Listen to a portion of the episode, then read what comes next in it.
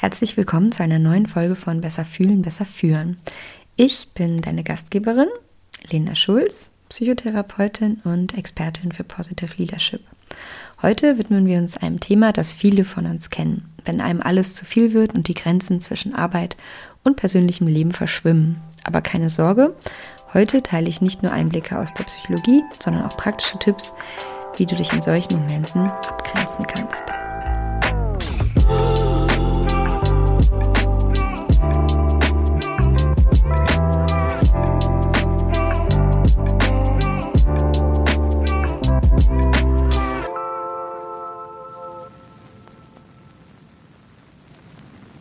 Bevor wir in die Tipps eintauchen, lass uns kurz darüber sprechen, warum Abgrenzung so entscheidend ist, besonders im Berufsleben.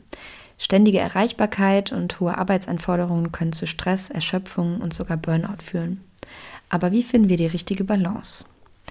Hier kommt die Psychologie ins Spiel. Unser Gehirn und unser Körper brauchen Pausen, um sich zu regenerieren. Wenn wir ständig am Arbeiten sind, wird diese Regeneration unterbrochen und das hat langfristige negative Auswirkungen auf unsere Gesundheit. Jetzt, da wir die Bedeutung der Abgrenzung verstehen, lasst uns einige konkrete Schritte besprechen, die du ergreifen kannst, wenn dir alles zu viel wird.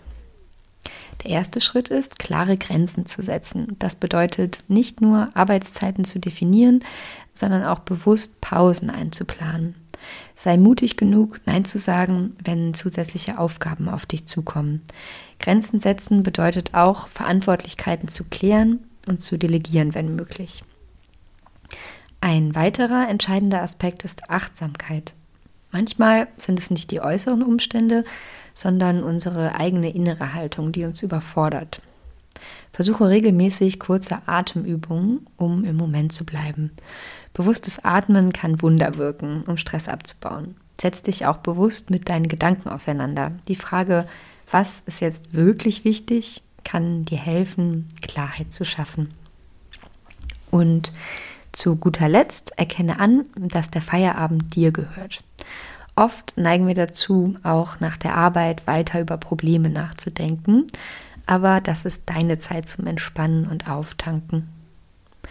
Schaffe bewusst Rituale, die den Arbeitstag abschließen. Das kann ein kurzer Spaziergang sein, das Lesen eines Buches oder einfach das Genießen einer Tasse Tee.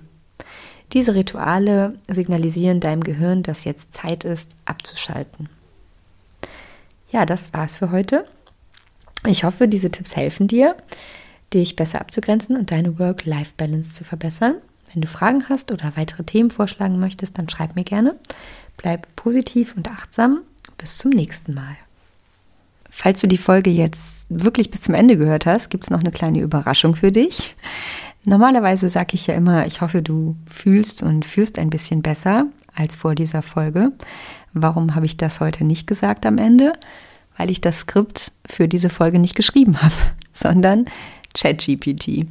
Das war ein kleines Experiment, was mir heute spontan kam. Und zwar habe ich eben eine Folge aufgenommen mit exakt dem gleichen Titel. Und nachdem ich sie abgeschlossen habe, habe ich überlegt, was hätte eine künstliche Intelligenz, was hätte ChatGPT mit dieser Überschrift gemacht? Wie sieht eine Podcast-Folge aus, die von ChatGPT geschrieben wird? Und mich hat es einfach interessiert und dann habe ich es getan. Also ich bin zu ChatGPT gegangen und habe als Prompt, also als Befehl eingegeben, schreibe ein Skript für eine zehnminütige Podcast-Folge. Der Fokus des Podcasts ist Positive Leadership und das Thema der Podcast-Folge lautet Abgrenzen. Das kannst du tun, wenn dir alles zu viel wird. Der Podcast-Host ist eine 32-jährige Psychologin, die Hintergrundwissen und praktische Tipps gibt. Und das ist dabei rausgekommen. Ähm, keine Sorge, die nächste Folge, die erscheinen wird, ist das Original. Also es wird demnächst noch eine Folge geben mit dem gleichen Titel, die aus meiner Feder stammt, die ich dir natürlich nur wärmstens empfehlen kann. Mein Fazit ähm, ist, dass ich trotzdem überrascht bin, ja, was dabei rumgekommen ist. Ich muss sagen, das Intro gefällt mir tatsächlich ganz gut ähm, und die Heranführung ans Thema. Es sind gute Tipps dabei, ähm, die ja ich sozusagen unterschreiben kann mit meinem Hintergrundwissen. Allerdings ist es für mich persönlich ein bisschen zu ja oberflächlich alles. Und für mich in Zukunft ist es auch keine Option, ChatGPT zu nutzen, um Skripte zu schreiben, weil, naja, mir macht es halt Spaß, die Skripte selber zu verfassen und auch meine eigenen Erfahrungen mit einzubringen. Und das geht so natürlich nicht. Lass mich trotzdem bitte, bitte gerne wissen, wie dir die Folge gefallen hat, ob du was gemerkt hast oder nicht.